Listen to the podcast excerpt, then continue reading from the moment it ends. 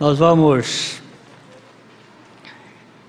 continuar aqui na nossa caminhada sobre a questão da governança, da liderança da igreja. Nós temos uma série de estudos, já fizemos ah, três, e temos aí umas outras pela frente. Há um, uma ênfase no meu coração, no sentido de preparar a igreja para a, a substituição aqui durante um tempo. Este ano agora eu faço 48 anos de pastorado nesta igreja. Mais três no Rio, 51.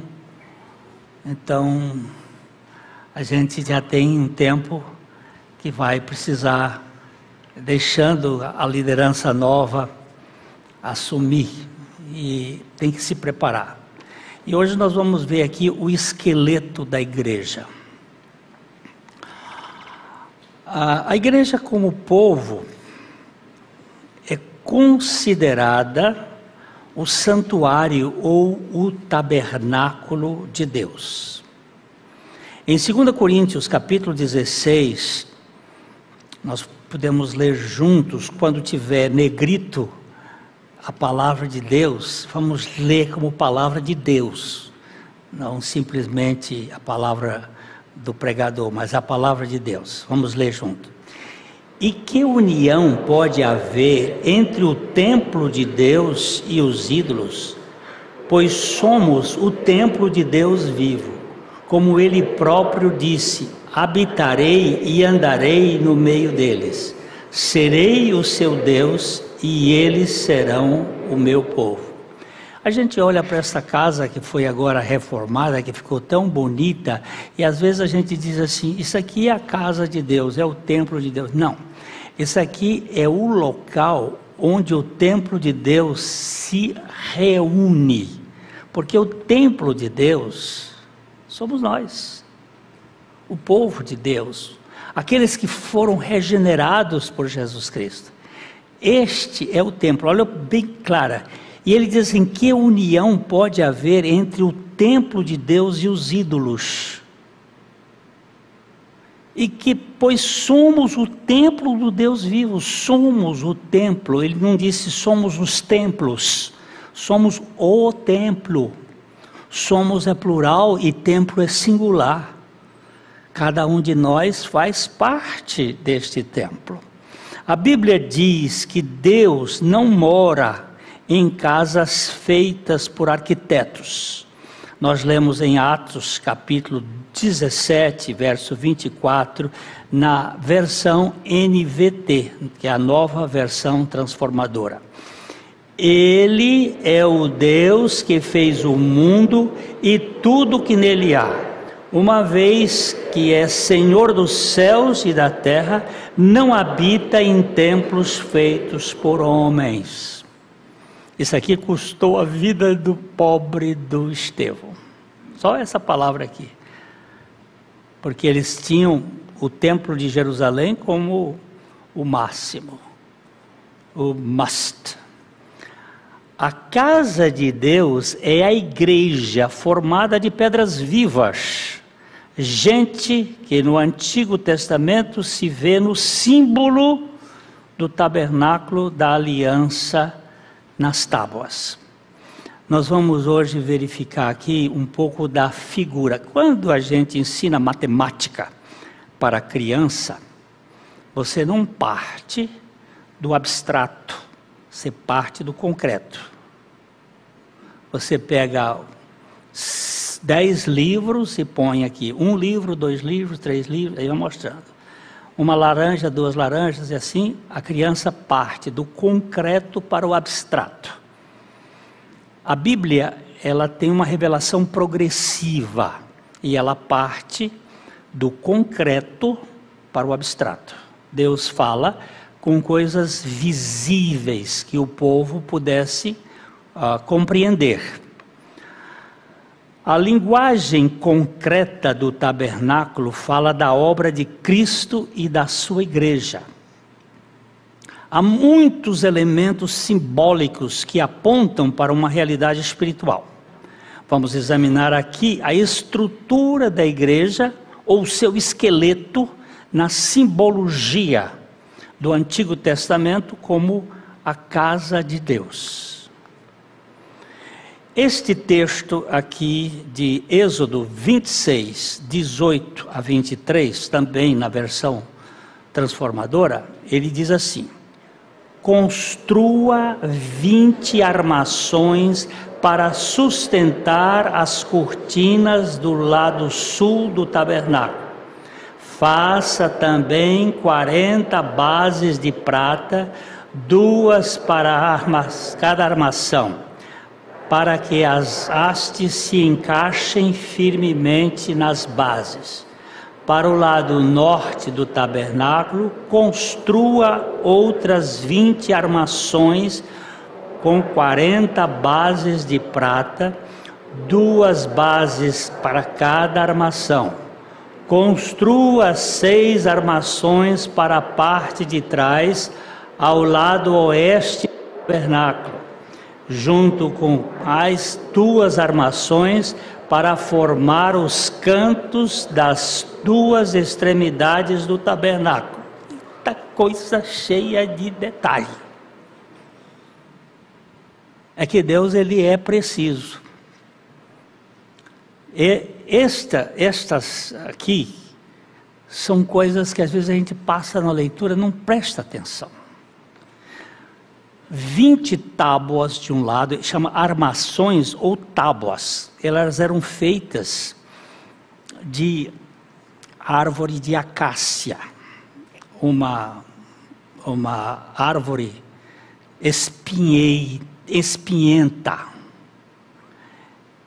Não se tem mais acácia com essa, esse tamanho mas elas foram colhidas ali onde hoje é o deserto do Saara. Grande parte foi colhida ali. E estas árvores, elas eram muito fortes, grandes, e foram feitas 48 tábuas. 20 de um lado, 20 do outro e oito no fundo. E na frente tinha a entrada. Nós vamos dar uma olhadinha no primeiro, no, no, no, no segundo, no segundo, aquele só para ah, para ver aqui. Não, por favor, volta lá atrás. Lá atrás, no primeiro daquele. É esse aqui. Ó, aqui é o tabernáculo. É tudo isso aqui, aqui é o pátio, Aqui tem o Santo e o Santíssimo lá no fundo. Aqui temos uma, duas, três, quatro, cinco colunas. Essas colunas aqui, os cinco sempre na Bíblia representa a graça. E do Santo para o Santíssimo são quatro. O quatro representa a natureza. Então você, para entrar na na presença de Deus, você tem que passar pela graça e pela obra universal de Cristo. Aqui nós temos, é, as, vou mostrar depois, são 20 tábuas aqui, 20 tábuas ali e 8 tábuas aqui no fundo. Essas tábuas tinham que estar em pé. Por isso ela vai, ela vai ter uma série de coisas importantes para a gente ver. Aqui as pessoas estavam nos, nas suas tendas, as várias tribos, ah, e eles entravam por aqui. Aqui estão o lugar do sacrifício, o altar de bronze e a bacia de bronze que ficavam aqui onde era oferecido o sacrifício. Tirava-se o sangue e depois entrava-se lá. Agora, por favor, aquele esquema embaixo, aquele esquema, esse aqui, ó. Aqui está o, o, o, altar de bronze, aqui está a bacia de bronze, aqui está o candelabro, O sacerdote entrava aqui pelo véu, entrava aqui, tinha um candelabro que ficava aqui, as, a luz, aqui estava a mesa da propiciação dos pães e aqui estava o altar do incenso, o altar de ouro. E aqui o Santíssimo Lugar. Eu disse que aqui são cinco, um, uma, duas, três, quatro, cinco colunas, e aqui uma, duas, três, quatro colunas só o sumo sacerdote entrava uma vez por ano aqui para fazer a expiação no dia do Yom Kippur. Então, aqui, aqui e aqui, nós temos 48 tábuas, e aqui nós vamos ler um pouquinho mais, vamos ver. A estrutura do tabernáculo era formada por 48 tábuas, armações ou tábuas de acácia de dez côvados de altura por um e meio de largura, assim distribuídas: vinte tábuas do lado sul, vinte tábuas do lado norte, seis tábuas do lado ocidental e duas tábuas para os cantos, no final da parte ocidental. Um total de 48 tábuas. As tábuas deveriam ser revestidas com ouro puro para para um ouro puro que representa o conceito da divindade. Um côvado, né, dez côvados, corresponde a quatro uh, metros e meio. Dez côvados, porque um côvado é 45 centímetros. E um, um côvado e meio é mais ou menos 67,5 centímetros. A medida meio, um côvado e meio, não é sem razão, porque elas, tão, elas têm que se encaixar. Elas têm um encaixe para se encaixar ali. E no final de cada tábua havia duas, duas bases de prata que se encaixavam no fundo, para ela não mexer. Duas bases de prata ah, que ali sustentavam. A união entre o ouro, divindade, e a madeira, humanidade, representava a união entre Cristo e a igreja. Em Cristo Jesus, essas duas coisas, vemos a união entre a natureza divina e a natureza humana. Jesus é Deus, homem. Nele a divindade e a humanidade se unem para formar a nova criação que é demonstrada pela vida dos filhos de Deus que forma a igreja. Essas tábuas, então elas eram feitas de acácia e depois revestidas de ouro. Acácia, a acácia, a madeira de espinho, representa a nossa humanidade. E também a humanidade de Jesus, porque Jesus foi humano. E o ouro representa a divindade. Todas as vezes que você vê ouro nessas tipologias bíblicas, eles estão falando da divindade a prata da redenção, do preço da redenção, e o cobre do sacrifício. Por isso que o, o, o, o altar era de bronze ou de cobre, ficava do lado de fora, representando o sacrifício. A prata é o preço da redenção, é a coisa que fala da redenção. Então elas eram recobertas.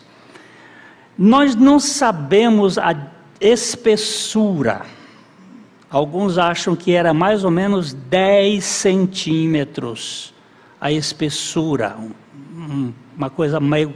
era pesada. Aquela. Nós vamos verificar alguma coisa mais para frente.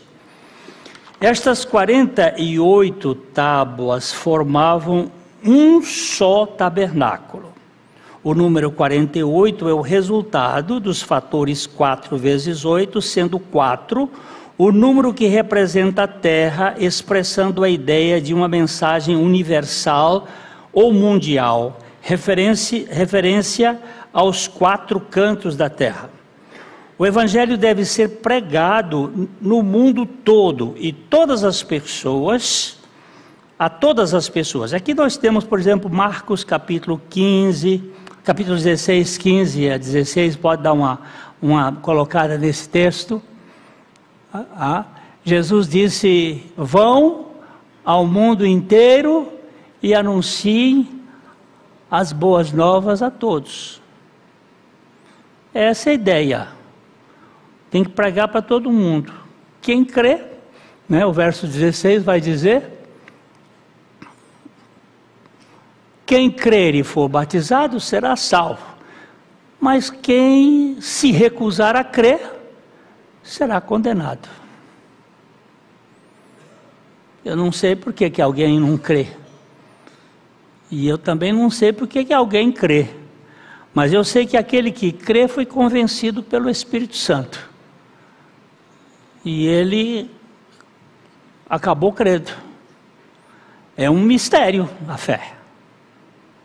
É Mas aí ele vai contar. Não vamos, vamos é só, eu só estou citando aqui e vocês podem depois olhar os vários textos de Mateus, de Atos 1. Todo poder foi dado a Cristo, tanto no céu quanto na terra. A igreja é uma instituição tanto local quanto universal e alcança os quatro cantos da terra. Então, os números, ainda olhando aqui, o número 12 é o número de, da soberania divina e do governo apostólico. A igreja é edificada sobre o fundamento constituído pelos doze apóstolos do Cordeiro. Eu quero esse texto aqui de Apocalipse 12, 12 e 14. Apocalipse 12, 12 e 14. Portanto, a, perdão, 21. 21, perdão, é a cabeça do velho. 21, 12, 14. Estava grávida, 12, não, 21. Essa gravidez aqui é da mulher que já deu à luz. É 21, 12 e 14. É, o muro da cidade era grande e alto, com doze portas guardadas por doze anjos, e nelas estavam escritos o nome dos doze tribos de Israel. E havia três portas de cada lado, uh, leste, norte, sul e oeste. O muro da cidade tinha doze pedras de alicerce e neles estavam escritos os nomes dos doze apóstolos do Cordeiro. Toda a fundamentação da igreja, ela está centrada em Cristo, a pedra angular, e no fundamento dos apóstolos. O que não é apostólico, nós descartamos. Nós não podemos inventar. Os apóstolos foram fundamento. Por isso nós temos que centralizar toda a governança da igreja no que está escrito na palavra de Deus, segundo o propósito de Deus. Lembrando-se que a igreja começa depois do Pentecostes. E a fundamentação da igreja é a fundamentação apostólica em Jesus. Isso, tem que ficar gravado na cabeça, porque nós às vezes inventamos coisas, vamos fazer um curso na Fundação Getúlio Vargas e aí queremos trazer aqueles métodos administrativos do mundo para dentro da igreja. Aí dá no que dá.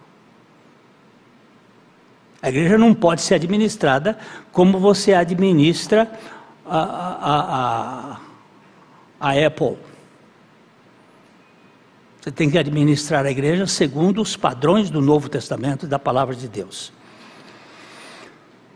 Então, as tábuas de acácia revestidas de ouro puro estampam tanto o caráter de Jesus Cristo, como também essa verdade deve ser vista na igreja.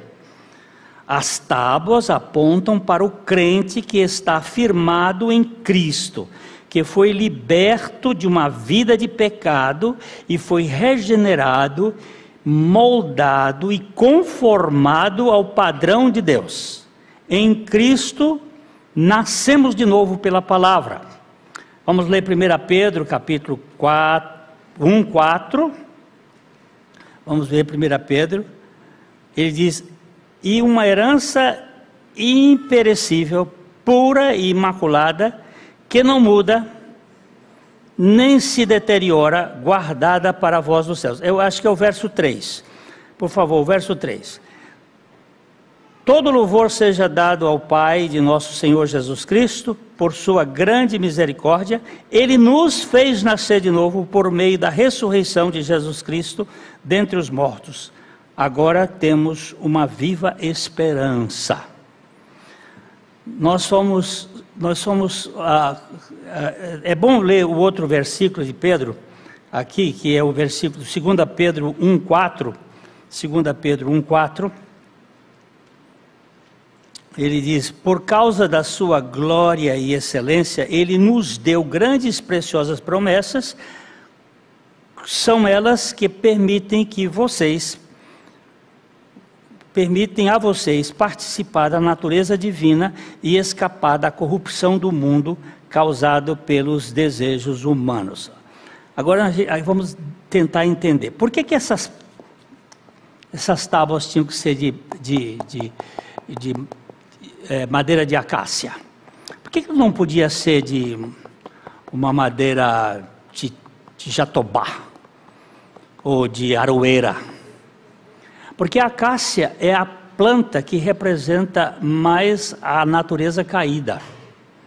É espinho. Você sabe que quando o homem pecou, apareceram espinhos e cardos. E a natureza caída, que mais parece, e a acácia também é uma coisa muito resistente, é uma árvore resistente. E ela, ela aqui está a, a questão da, da nossa natureza. E por fora revestida de ouro. Porque nós vemos aqui nesse tempo que diz assim: uh, ele, nos, ele permite a vocês participar da natureza divina. O ouro que está ali, a natureza divina,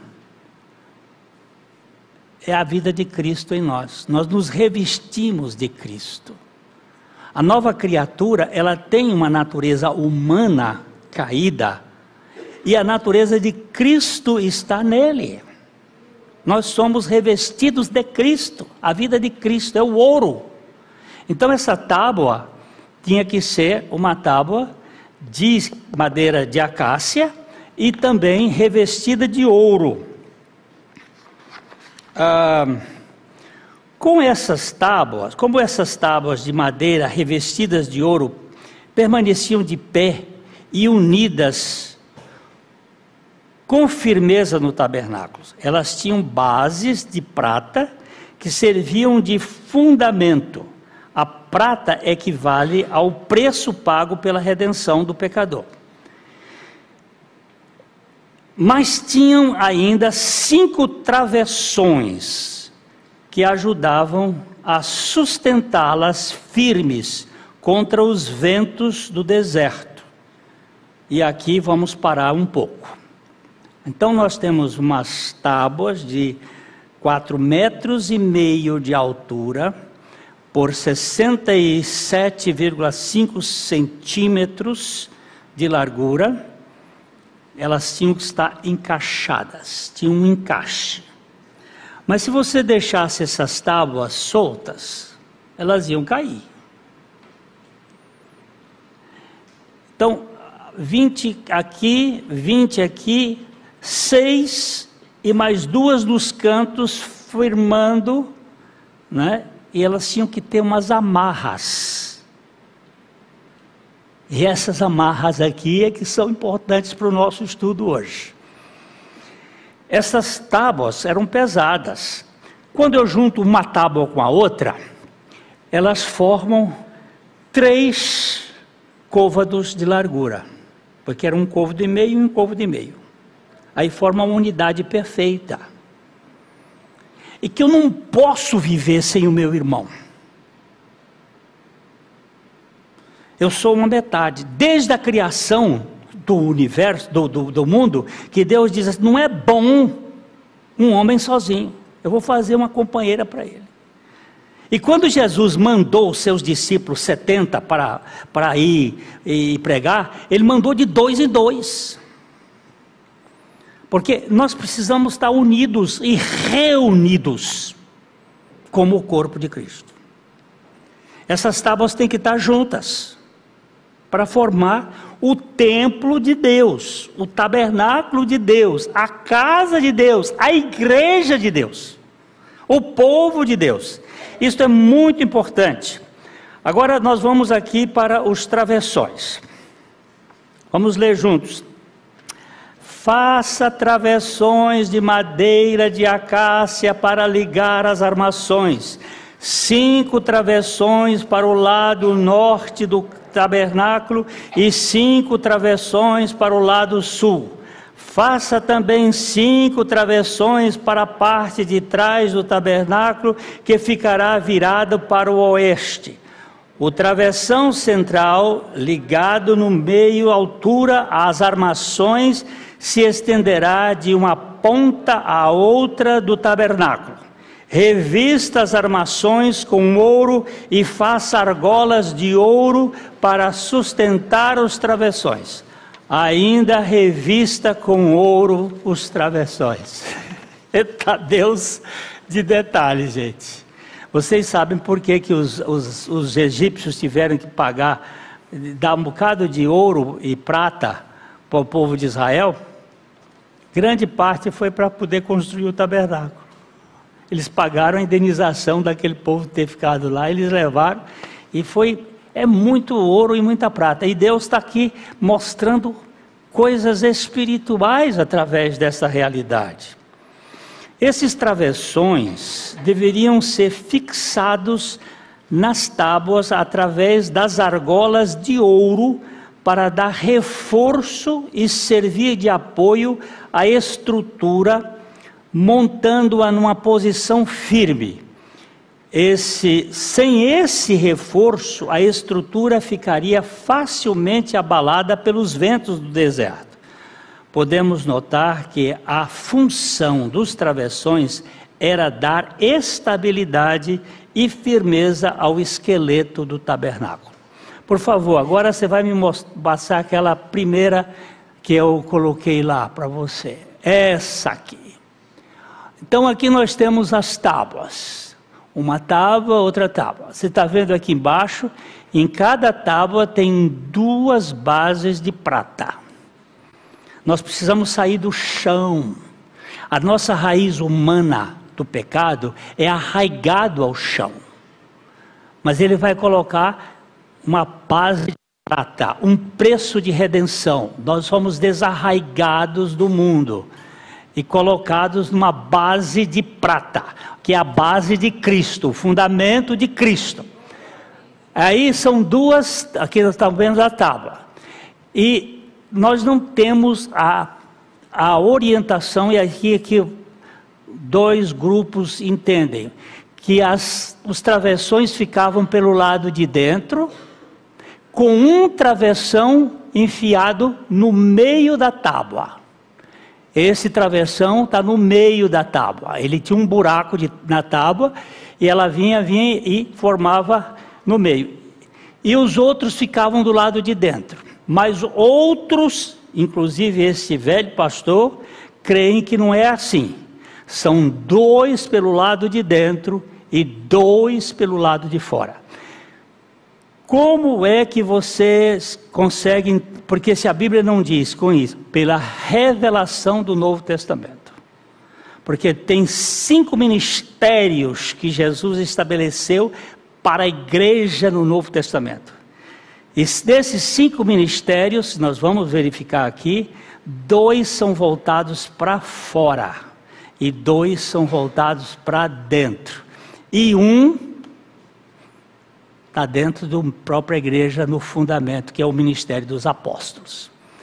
Nós vamos dar uma olhada. Então você tem aqui as tábuas, elas estão ligadas, tem, um, tem, uma, tem uma canaleta aqui que liga, todas revestidas E aqui forma uma medida, 4 metros e meio de altura por um, um, um 65, mais 65, um metro e, e, e 20 e pouco de largura aqui formava uma, duas tábuas formava uma igreja já. Porque Jesus disse que onde dois ou três estiverem reunidos em meu nome, aí eu estou. Aí já é uma igreja. Igreja é gente. Não é isso aqui. Isso aqui é onde nós reunimos. Mas igreja é gente. Lá na minha, na minha casa nós temos uma igreja com três e uma netinha que está lá. Nós somos uma igreja. Nós somos tábuas que temos que estar unidos. Tá? Alguns diagramas mostram dois travessões na parte superior e dois travessões na parte inferior, sustentando a estrutura das paredes e mantendo-as numa posição firme. Outros sugerem que os travessões estariam em forma diagonal, formando como um X, com uma, um travessão central que percorria todo o comprimento da estrutura através de um orifício passando pelo meio de todas as tábuas. É, é, alguns admitem que aqui tinha um, eles eram assim, assim, aqui, e dois do lado de dentro, assim e assim, e esse no meio. É tudo suposição, porque nós não temos na Bíblia isto. Outros acreditam que aqui haviam dois travessões do lado de fora, dois do lado de dentro e esse no meio. Tá bom? É, vamos botar aquele travessa, aquele, aquele grande, que ele não está muito bom, mas é, é, ele, olha aqui, ele não está muito bom, não está nítido, mas é isso que nós temos. Aqui nós temos o, o, o caixão todo, as, as 20 aqui, as 8 aqui, as 20 do outro lado. Aqui são argolas de ouro onde passava o travessão externo, passava o outro travessão externo, e no meio passava um travessão no meio. E tiriam dois do lado de dentro, dois do lado de fora, dois do lado de dentro e um no meio. Está dando para entender? Para que isto? Para firmar as tábuas. Havia ventos no deserto. Ventos de 80, 90 quilômetros por hora. Se aquilo fosse feito de qualquer jeito, você pensa, era mais de um, meio talento, só a base de, fé, de, de, de, prata, ali pesava, aquilo ficava seguro, e, e, e as travas, para que ela não se abalasse. Não é, é, é, é esses coisinhas que, que palhaço faz, essas, como é que chama aquele negócio de palhaço? Essas casas de palhaço, como é que chama? É, circo. Não era um circo de palhaço, não. Um negócio firme, gente. Pegava vento de supapo e ficava firme. E depois, depois Paulo vai dizer assim: não seja como criança, que qualquer ventinho de doutrina faz vocês virarem as costas. É uma turma fraca. Um, um, agora fala de um jeito, ah, é aquilo que é jeito certo. Outro fala de outro jeito, é esse que é o jeito certo. Fica uma turma de biruta tonta, uh, costurando o mundo e não tem firmeza. Então o negócio tinha razão e tinha significado. Uh, as tábuas não podem permanecer de pé, firmes e unidas, se não tiverem bases de prata e travessões sustentando. Os membros da igreja de Cristo não podem ficar firmes se não tiverem a consciência da sua regeneração pelo preço pago pela redenção e o suporte dos cinco ministérios designados pelo Senhor. Nesse ponto temos algo maravilhoso para a real experiência espiritual da igreja. A verdadeira unidade da igreja não pode ser organizada, mas exercitada, disse Johannes Lisli, mas exercitada somente pela palavra. Nós vamos gastar um tempo aqui na nossa comunidade para buscar os princípios de Deus, para organizar um presbitério segundo a ordem da palavra de Deus. Senão nós vamos ter um problema sempre depois do outro, um problema depois do outro. Passa um tempo, aí vem outro. Aí passa um tempo e vem outro. Se não tivermos, não obedecermos a palavra de Deus, nós vamos ter dificuldades permanentes. Vamos ler agora Efésios capítulo 4, versos 11 a 13.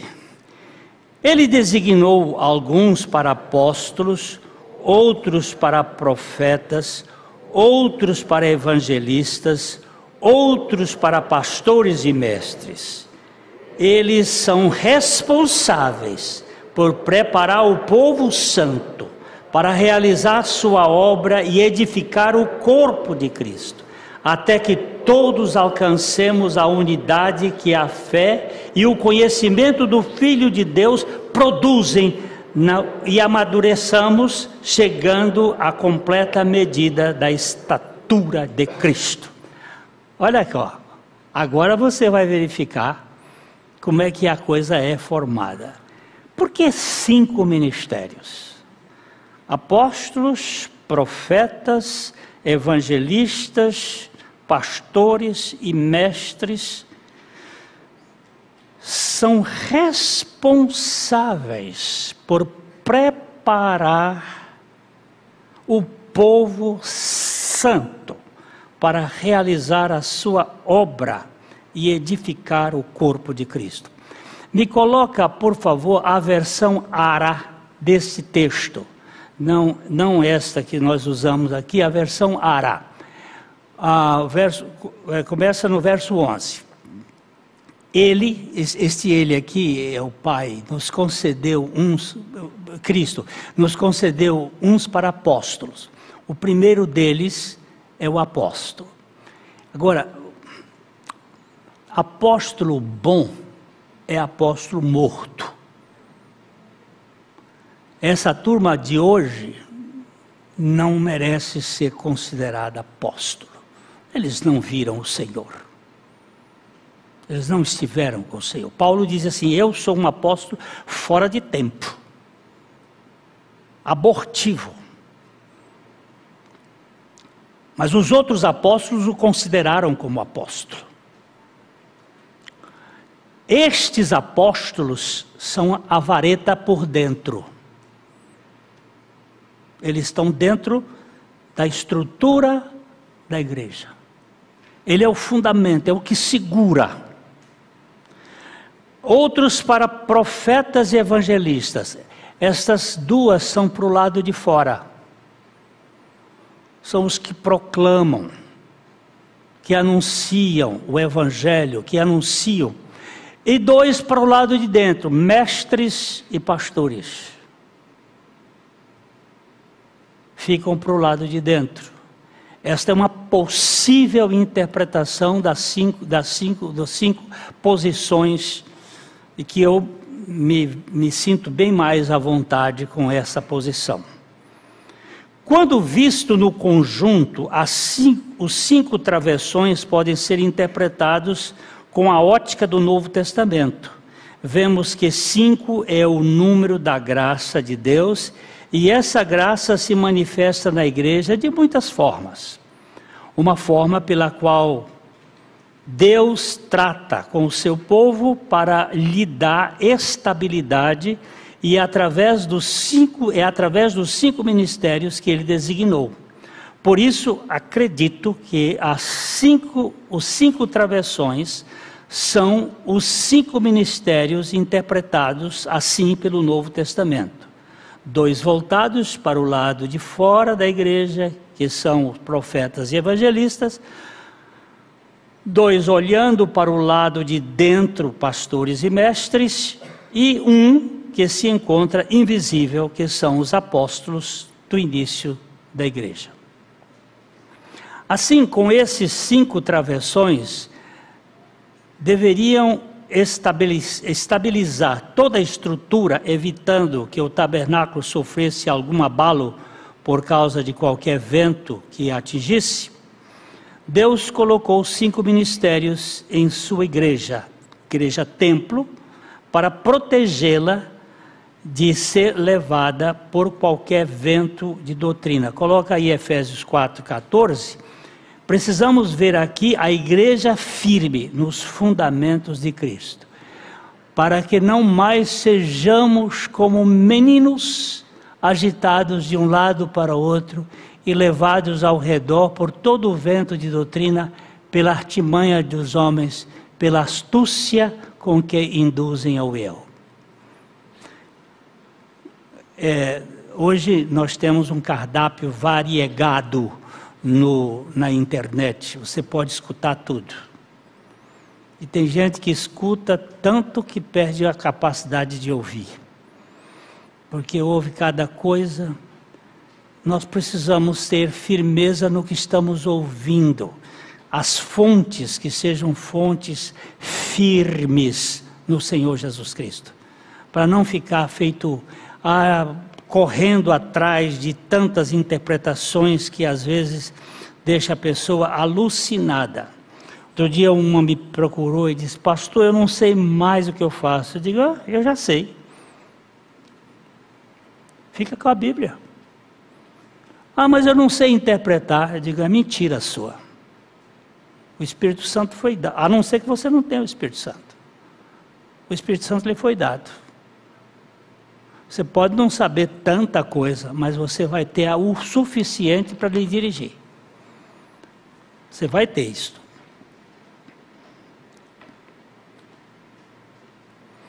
Os cinco travessões estão em cada lado da estrutura. Essa verdade relacionada aos cinco ministérios deve ser percebida por toda a igreja no mundo inteiro. Não é algo específico de um determinado local mas deve haver parte de cada igreja local do Novo Testamento e de hoje. Deve fazer parte de cada igreja local do Novo Testamento e de hoje. Esses cinco ministérios. Apóstolos, nós temos nas Escrituras os fundamentos dos apóstolos. Profetas que proclamam a palavra do Senhor, evangelistas que anunciam o Evangelho, pastores que cuidam do rebanho, mestres que fundamentam nos ensinos da palavra do Senhor. Tem que ter essa gente na estrutura da igreja. Não existe pastor unitário no Novo Testamento.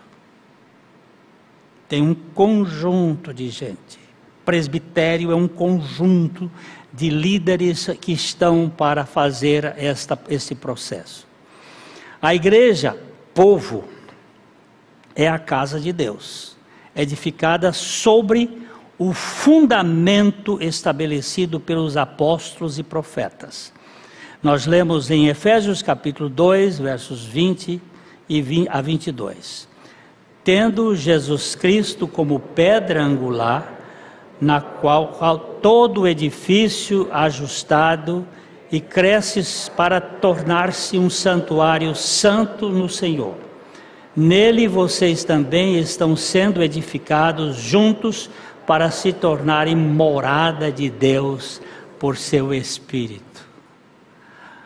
Tem muita gente hospedada na igreja, mas não mora na igreja.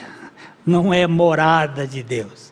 Ela vem como num hotel, hospeda está lá na igreja, mas não está em Cristo, não tem a vida de Cristo, não tem a firmeza de Cristo, está aí na igreja. Mas o mundo lhe domina, a base não é, não é a base de prata, é grudada aí. E, e você sabe que é, madeira no chão, ela apodrece. Madeira no chão apodrece. É, não há dúvida de que se há um só Deus, um só Cristo, uma só cruz, um só Espírito Santo, há somente uma igreja, diz A.A. Roach, grande teólogo do século XIX. Um só Deus, um só Cristo, uma só cruz, um só batismo. Ah, ah, ah. Pois é, é aquele batismo da cruz que nos tira de nós mesmos para que Cristo seja a nossa vida. Alguém diz que a igreja não é uma democracia na qual escolhemos a Deus, mas uma teocracia na qual ele nos escolheu. Portanto, devemos agir de acordo com os seus princípios e padrões, para que em tudo ele seja glorificado e nós edificados por ele. Amém. Queridos, nada na Bíblia é fora do propósito. Esse tabernáculo, ele está apontando para a estrutura da igreja. Nós temos aqui, portanto, uma ideia. Para que nós estejamos firmes, para que nós estejamos firmes, precisamos de uma base de prata, precisamos do novo nascimento, precisamos da regeneração, para depois sermos revestidos com a natureza de Cristo, o ouro. A madeira nunca vai ser vista, mas ela é sustentada pelos travessões. Por isso que nós temos que ter muito respeito por aqueles que governam, por aqueles que presidem, por aqueles que ensinam a palavra de Deus.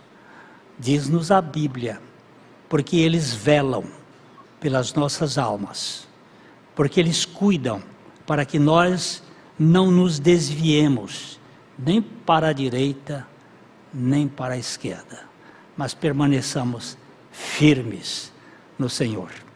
Que o Senhor nos conceda a graça de entender este processo de revelação que foi feito com muito esmero, aquilo que Basalael fez lá construindo isso, foi tudo copiado do céu.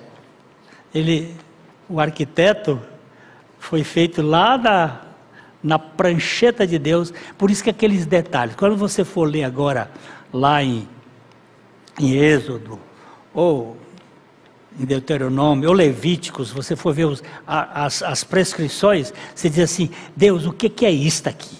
O que o senhor quer dizer com isso? Porque ele é, ele é esmerado. Ele não bota nada que não seja. Eu, eu, lembro, eu fico tão, eu fiquei tão emocionado quando eu estava estudando isso aqui, que eu tenho que ter alguém junto comigo para ficar em pé. eu não posso viver sozinho. Quão bom e agradável é que os irmãos permaneçam unidos, não é unidos, não, é permaneçam unidos. Tem uma gente que está unida aí pelo mundo, sozinha. Ah, eu, eu vivo a minha vida em casa. Não vive, não vive e não vive. Não vai ter vida espiritual. Você tem que estar grudado com o outro. Quantas vezes é um irmão que vai nos ajudar a rever quando a gente está caído, tá, tá, eu preciso de um irmão que me escute, que chore comigo, que me abrace que diga: Filho, tem jeito para ser. Que Deus nos mantenha com esses olhos focados.